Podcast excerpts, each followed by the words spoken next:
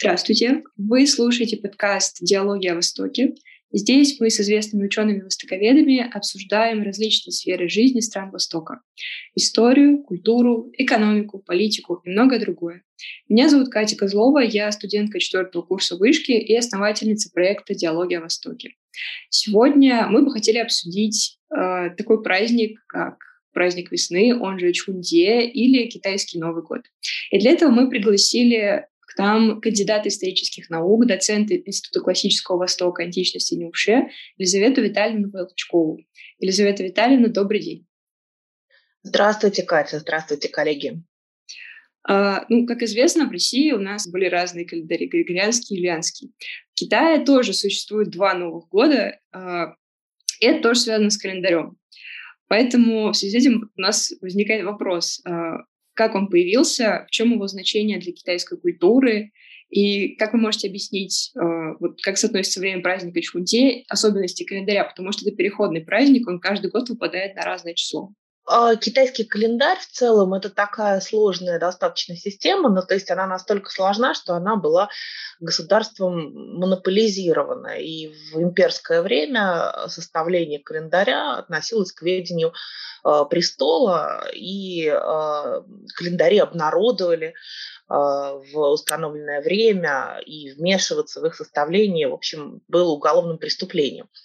Но на самом деле сложность заключалась в том, что календарь э, учитывал э, разные природные ритмы и э, представлял из себя сочетание лунного и солнечного календаря.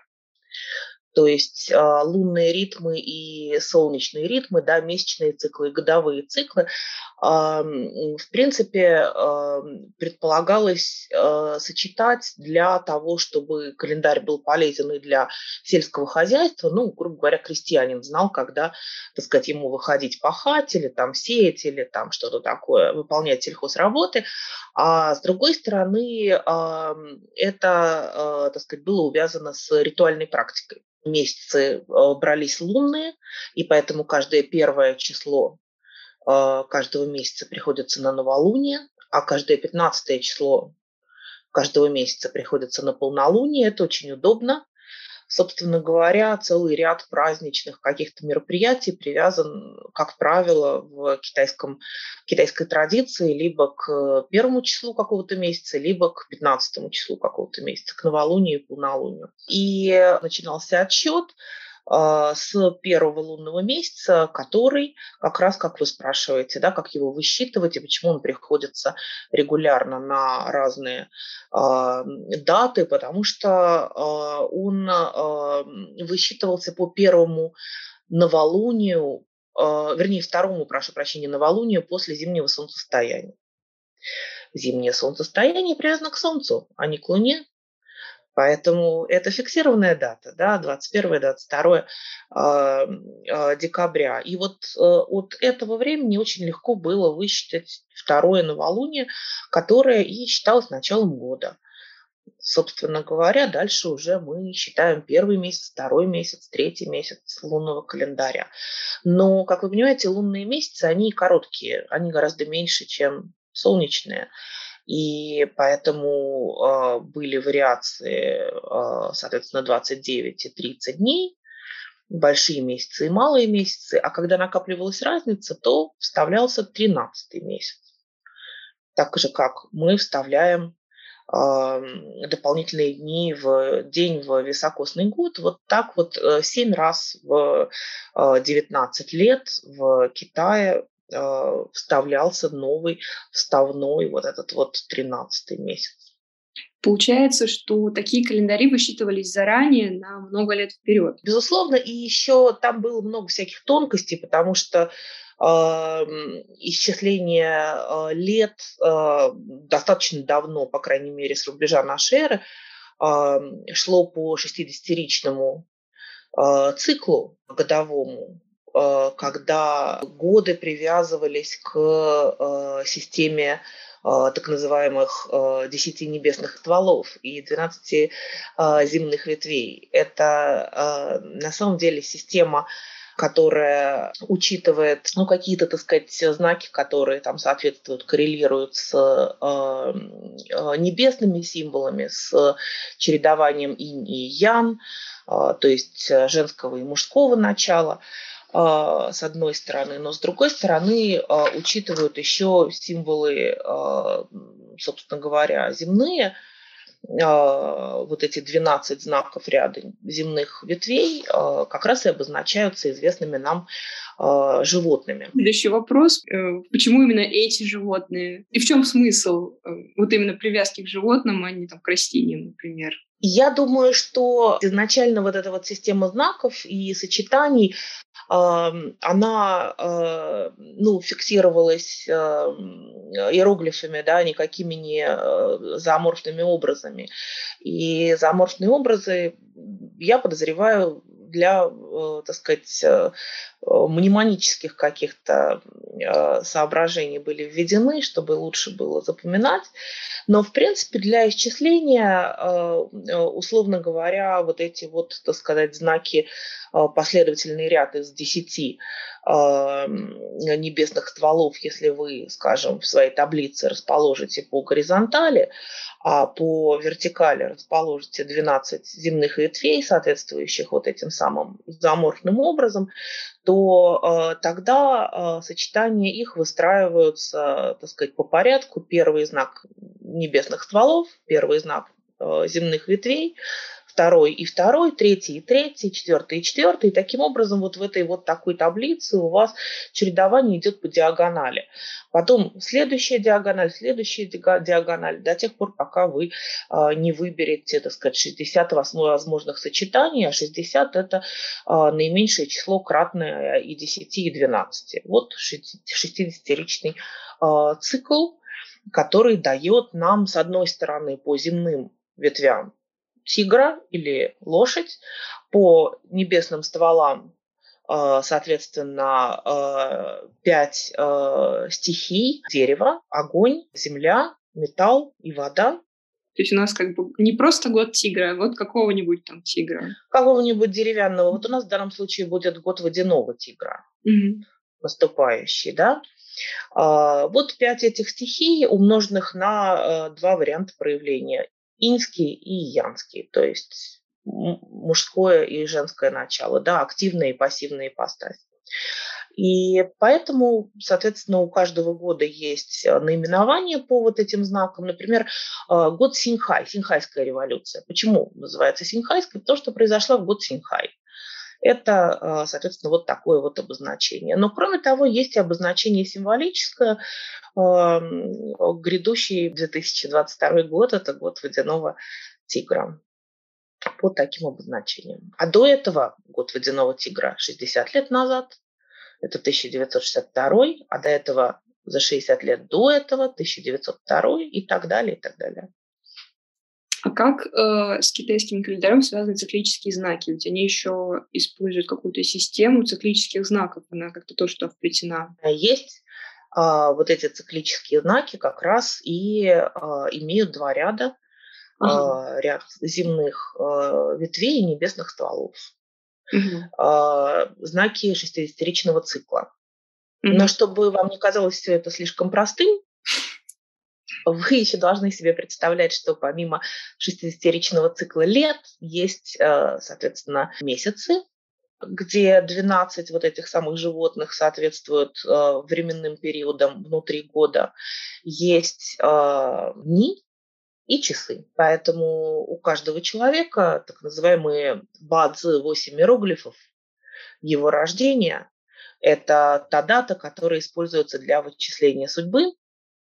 Вот это и есть э, э, те э, э, знаки, которые соответствуют его году рождения – месяцу рождения, дню рождения и часу рождения. Очень интересная система, но требующая такого большого внимания. Но на самом деле я пыталась в триграммы и гексограммы вникнуть, но вот как-то у меня не слишком получилось глубоко в них продвинуться. Вот.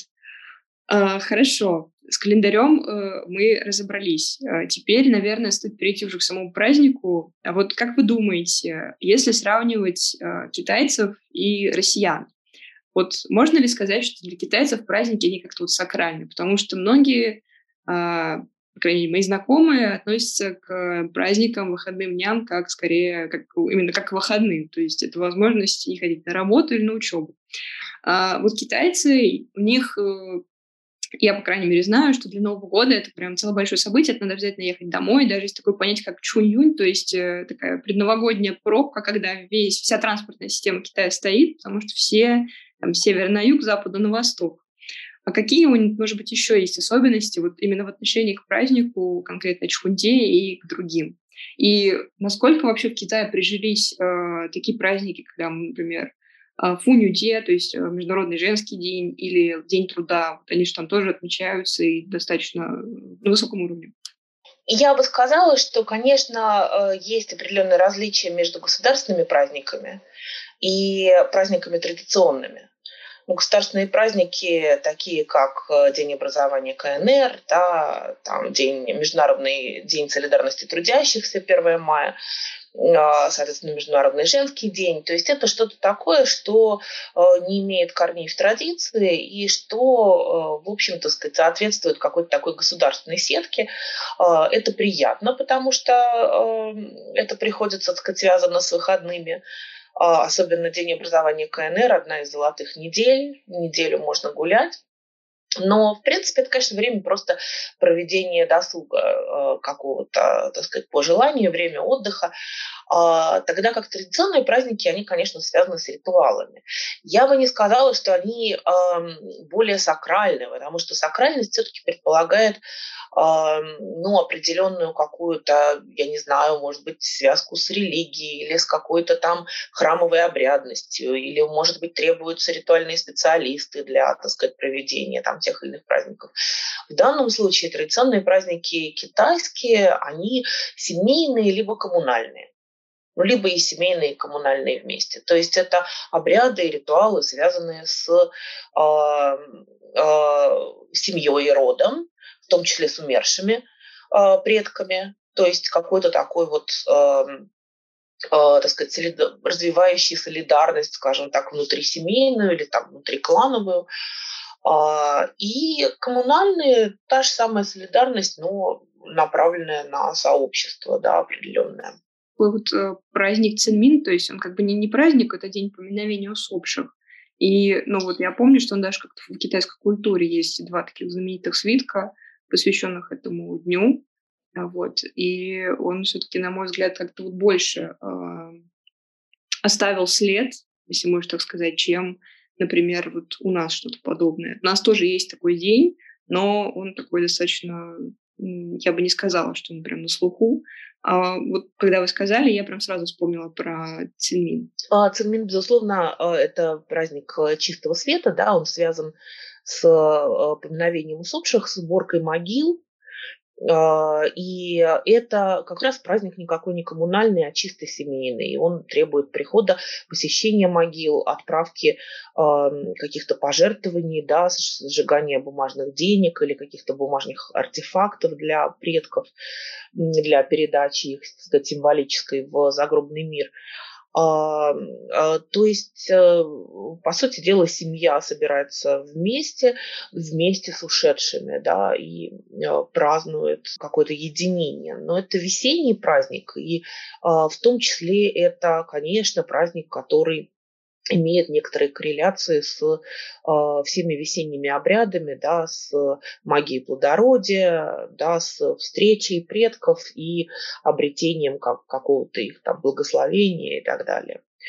То же самое зеркально происходит в осенних обрядах, когда э, наоборот духов провожают и, э, так сказать, благодарят за поддержку и снабжают также и деньгами, и зимней одеждой. Это вот праздник отсылки зимней одежды предкам. Но вот такие ритуалы, связанные с э, коммуникацией с усопшими, они на самом деле рассыпаны по всему традиционному календарю, и Новый год. Э, Новый год здесь не исключение. Ну вот в Новом году про духов как раз э, то, что Китае все там носят красные, красные фонарики, красные ленты, э, не ленты, а эти двойные чунлень, ну, кстати, да, ленты. Вот то, что ты все красишь, это ведь тоже э, как раз направлено на то, чтобы защититься от злых духов. И, кажется, даже, по-моему, легенда есть на эту тему. Есть легенды. Легенды, э, значительная часть легенд, связанная с праздниками, она, конечно, поздняя. А, в том числе вот эта вот знаменитая легенда, которую обычно всегда воспроизводят применительно к китайскому Новому году о неком чудище а, нянь, которая там как-то там нападала на людей или на деревни, и для того, чтобы его отпугивать, нужно было хлопать хлопушками, жечь петарды, а, фейерверки, громко стучать в гонги, в барабаны и жечь красные свечи, оклеивать все красной бумагой. То есть, короче говоря, всячески его отпугивать. И бодрствование в новогоднюю э, ночь, да, это как раз время, которое связано с, так сказать, э, э, отвращением всего негативного.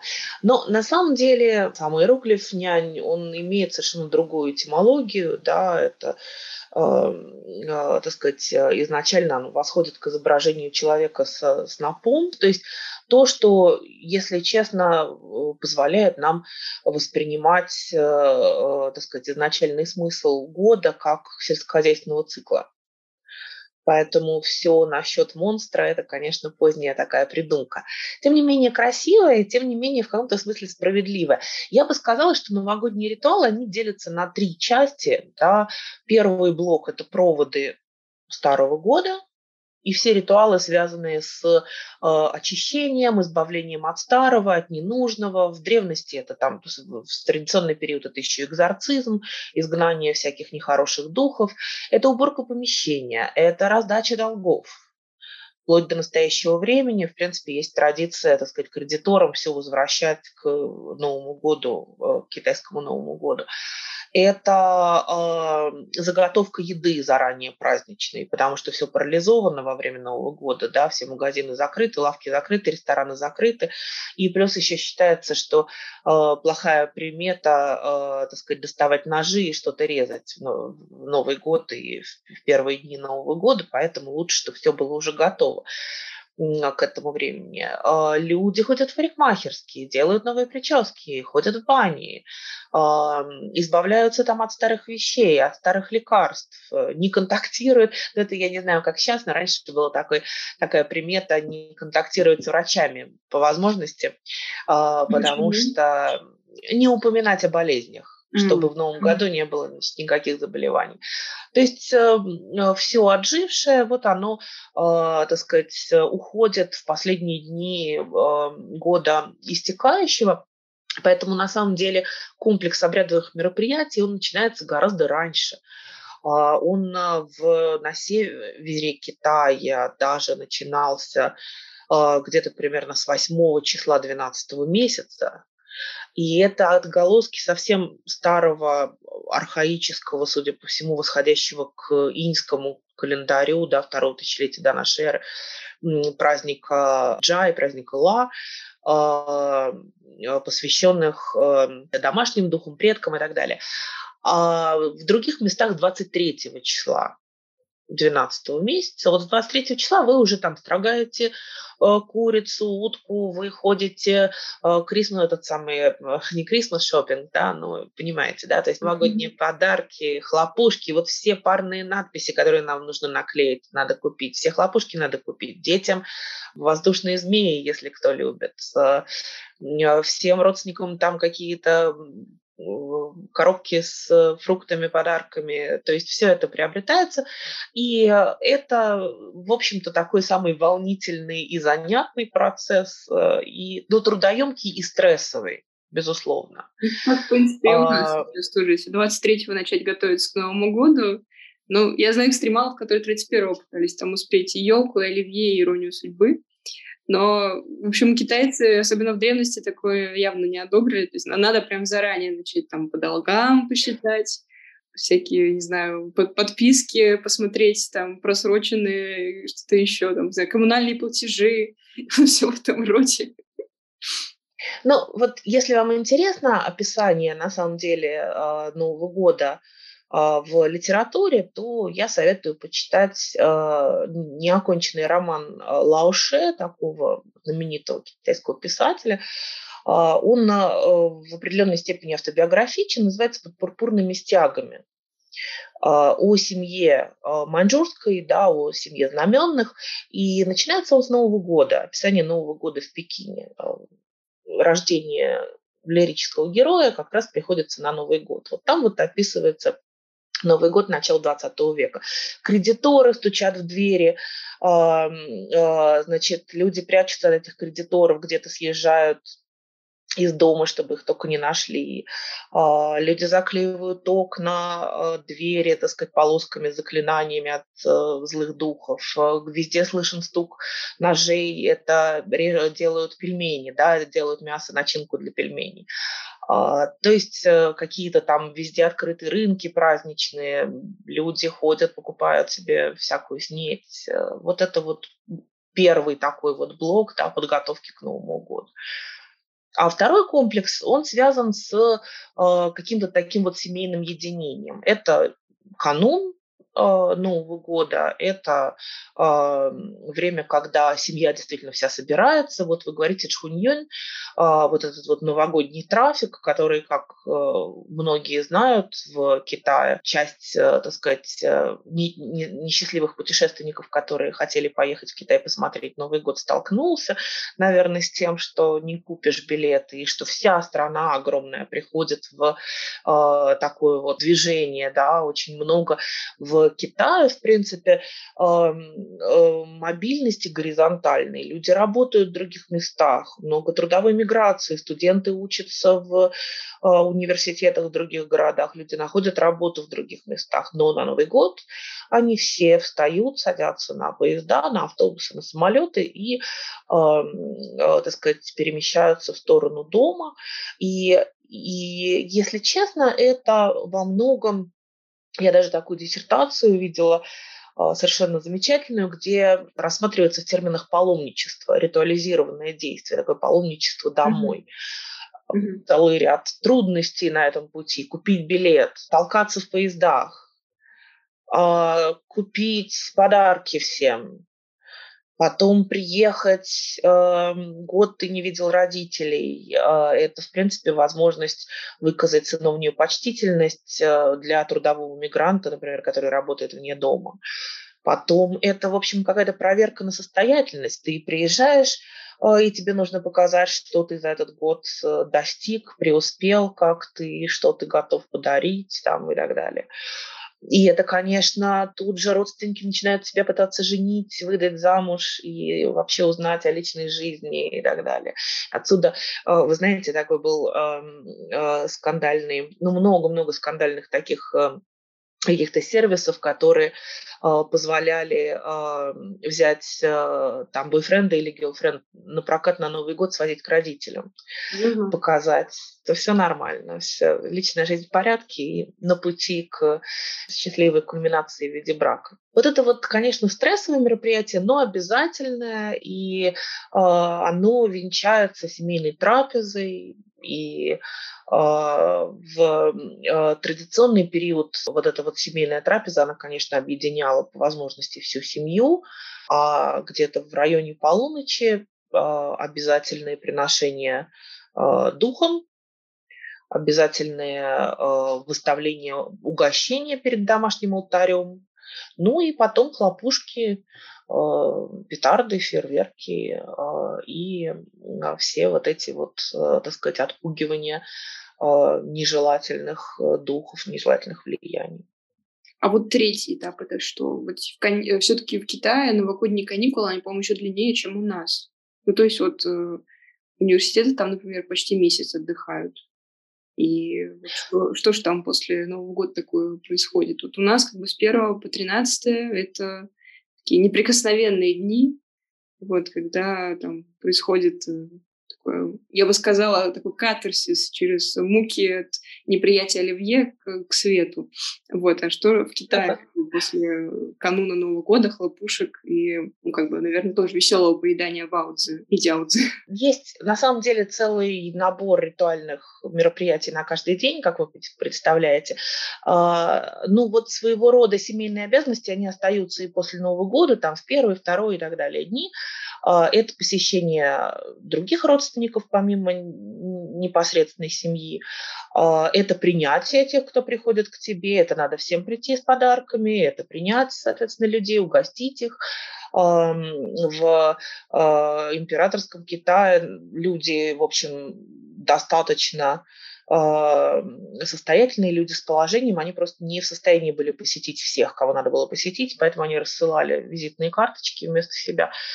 А, потом, после того, как все родственники одарены, посещены, а, все, так сказать, долг выполнен, в общем, тоже стрессовый. Есть друзья, которых тоже надо посещать и с ними проделывать то же самое. А, ну, вот это вот, э, так сказать, серия таких долгих мероприятий, в принципе, пятый день первого месяца считается как бы концом такого малого Нового года, потому что после этого могут начать уже открываться там какие-то магазины, лавки и так далее, и уже как-то более-менее жизнь восстанавливается, но не совсем, потому что большой вот этот вот большой цикл празднования начинается 23-го, как я говорила, 12 месяца, заканчивается 15-й день первого месяца в полнолуние. И это самое э, яркое, судя по всему, вот и самое э, любимое такое празднество традиционно было всегда, потому что э, на 15-й день э, первого месяца приходится э, Юань Сяоде. Это э, праздник, который переводится как праздник первой ночи, первого полнолуния, или гораздо более известно название праздник фонарей. И вот это время, когда в отличие от новогодних всех ритуалов, э, связанных с э, семейной какой-то солидарностью, э, начинаются мероприятия коммунальные. То есть люди выходят на улицы, и начинается уличный праздник. Такого вот вида карнавала, маскарада, в который там равняет бедных и богатых, и даже женщин и мужчин, да, женщины принципе, обычно сидели по домам, запертые там в покоях, а тут можно было выходить на улицу и как-то участвовать в коллективных мероприятиях. А, поэтому третий блок, эм, он связан с приветствием весны, с встречей уже Нового года, да, то есть не с проводами старого, а с эм, приветствием нового вот это вот э, как раз время всех этих прекрасных совершенно танцев э, драконов, да, та, танец льва, э, очень распространенный э, обычай, когда, может быть, вы представляете себе, о чем я говорю, э, несколько э, танцоров несут, например, такое длинное изображение дракона. Каждый сегмент тела этого дракона управляется бамбуковым шестом, и для того, чтобы этот дракон двигался красиво, нужно, конечно, нужна удивительная координация действий э, вот этих вот танцующих, то есть это такое вот какое-то очень красивое зрелище. Танец льва или танец львов, да, или битва львов. Очень тоже распространенное э, мероприятие. Какие-то э, состязания боевых искусств, какие-то бои кулачные, какие-то э, выступления акробатов, фокусников, э, глотателей огня. Ну, то есть, короче говоря, карнавал во всех его самых замечательных проявлениях. И Фадари вообще на самом деле практически обычай для многих китайских праздников характерны, но для праздников фонарей в особенности. Их клеят дома, их покупают, они могут быть удивительные совершенно формы в виде драконов, бабочек, в виде э, дворцов, в виде э, каких-то удивительных животных, э, просто из бумаги. И такие, где из-за тепла внутренней цилиндр приводится такой бумажный в движение, и тени э, падают на э, стенки фонаря, и в результате появляется такая, так сказать, иллюзия движущихся фигурок, представляющих какие-нибудь сценки из популярных театральных пьес или какие-то исторические сценки, какие-то романтические сценки. Вот э, такие фонари продаются везде, висят везде, светят везде, их пускают на юге по ручьям и рекам, их выставляют у домов, за домами, э, на улицах, у входов, на них вешают маленькие бумажечки с загадками. А, которые как раз нужно снять и, так сказать, попытаться ответить. То есть это а, очень яркое городское или там сельское коммунальное мероприятие и самое, наверное, такое впечатляющее, как мне кажется. Вот и заканчивается цикл новогодних праздников, после чего постепенно э, все возвращается к старой жизни, люди покупают билеты обратно домой, подсчитывают ущерб э, от э, потраченного на праздники а, и э, переходят к, трудовым будням. Ну вот вы сказали, что Новый год это время воссоединения с семьей. А возможен ли такой опыт, когда вот на Новый год китайцы допускают семью, например, иностранца?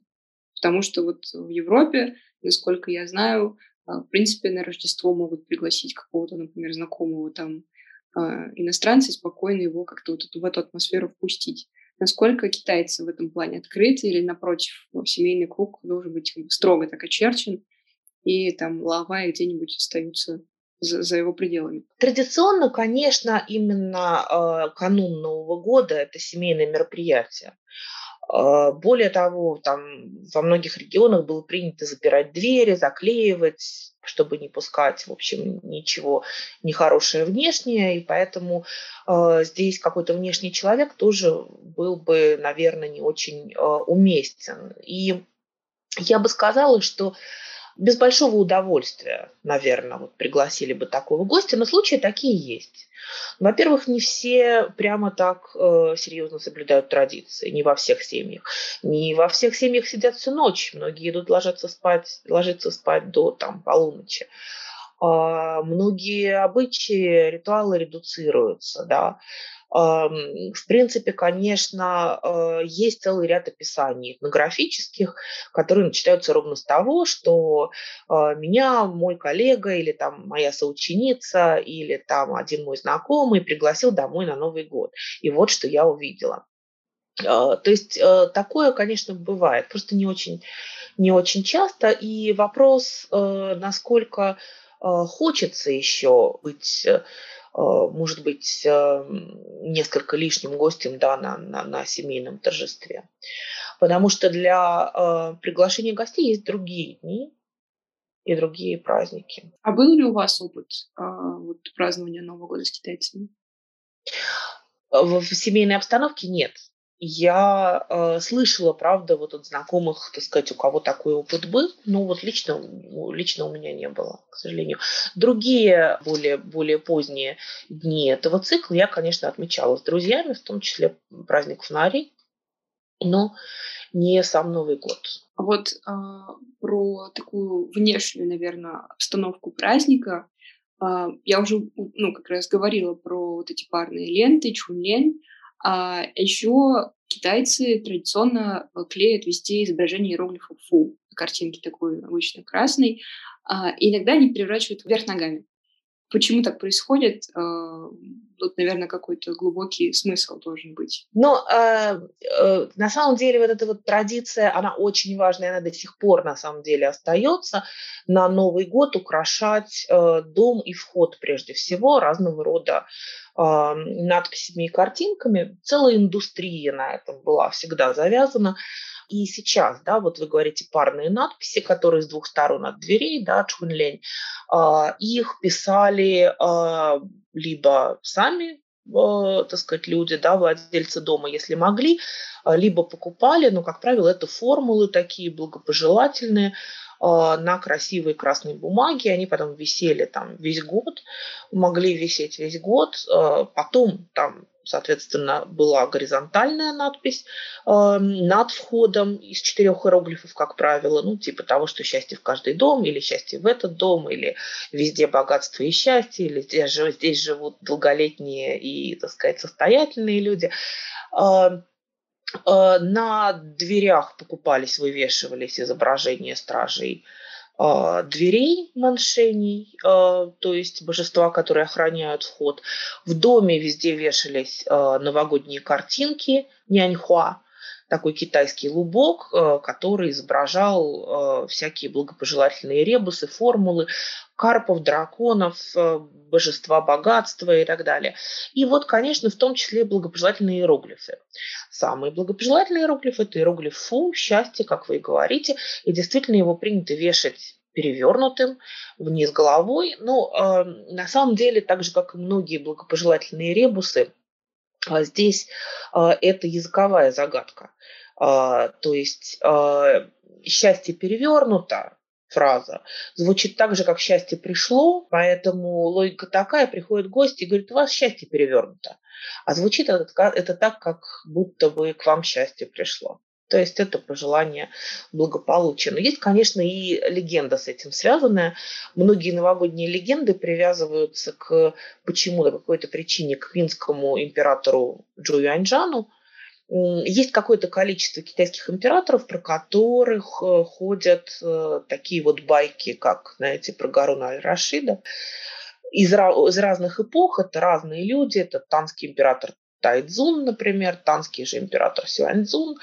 А, это при Цин, например, цинский император Цинлун, который жил в XVIII веке а, масса рецептов всяких кулинарных, почему-то, так сказать, как-то в них он фигурирует как инициатор. Поваренная книга Александра Дюма почему-то сейчас вспомнилась. Ну вот в каком-то смысле. И Джуян Джан почему-то связан вот с Новым годом. А, он был такой сложный император, э, основатель династии, да, победитель монголов, который сам был из крестьян и, в общем-то, был таким параноидальным а, тираном жестоким. А, вот только несколько дней назад рассказывала студентам про то, как он репрессировал художников. А художников, в принципе, в Китае не так часто репрессировали именно за творчество, а вот он как-то, так сказать, за какие-то недостаточно почтительные сюжеты в живописи а, это делал, так и здесь есть рассказ о том, что он прогуливался в Новый год по э, городу и увидел э, на некоторых домах изображение босоногой женщины. И у него выстроилась такая логическая цепочка, босоногая женщина с большими ногами, не забинтованными. Это, вероятно, намек на императрицу, супругу Джоянджана, которая тоже, очевидно, была низкого происхождения, и ноги у нее тоже были не забинтованы. Ах, значит, они меня не уважают и выражают таким образом свое, э, так сказать, презрение. Поэтому якобы император велел э, написать иероглифы счастья и наклеить на тех домах, где не было изображения босоногой женщины, тех, где не было иероглифа фу, где не было иероглифа счастья, вот тех, так сказать, э, э, непочтительных э, горожан всех вырезать. Но люди увидели, к чему дело идет, и все повесили иероглиф счастья, и с тех пор вешают его, значит, вот постоянно. Это, безусловно, как вы понимаете, анекдот, не имеющий никакого и связи с исторической реальностью, но вот э, интересно, что он есть. А что за женщина была? История умалчивает. Я не знаю, изображение божества какого-то, сложно сказать. Хорошо. Ну, на самом деле, почему-то мне больше всего стало, больше всего мне стало интересно, что, что за женщина такая, тем более с незабинтованными ногами. Вот. А, хорошо. А, вы упоминали про покупку подарков, что это довольно затратно. А вот, например, что это может быть, например? Есть какой-то вот а, про парные надписи, а, насколько я поняла, есть несколько формул, которые можно использовать. То есть там богатство и счастье, там, здоровье и славы, что-нибудь такое. А есть ли в подарках какой-то такой знаю, определенный чек-лист, который можно выполнить, там, не знаю, бабушке, там, что-то такое, дедушке, еще что-нибудь, там, двоюродной тете, вот, потому что, ну, у китайцев очень много родственников, еще больше иероглифов для названия родственников, вот, не знаю, вот, мне кажется, прям вижу такой список, и напротив каждого члена семьи какой-то свой подарок. А, на самом деле, как правило, на Новый год подарок дарят детям. А, и во многих крупных городах, и там, я не знаю, на Тайване, вообще, так сказать, подарки взрослым людям редуцируются. И остаются только подарки детям. Детям принято дарить деньги. В красных конвертах, а, хунбао, вот эти красные конверты с деньгами, это на самом деле восходит к эм, еще тоже к старой такой вот традиции, когда а, детям дарили связки монет на красном шнуре. Такая связка символизировала денежного дракона. Денежный дракон, соответственно, рассыпал монеты, богатство и благополучие.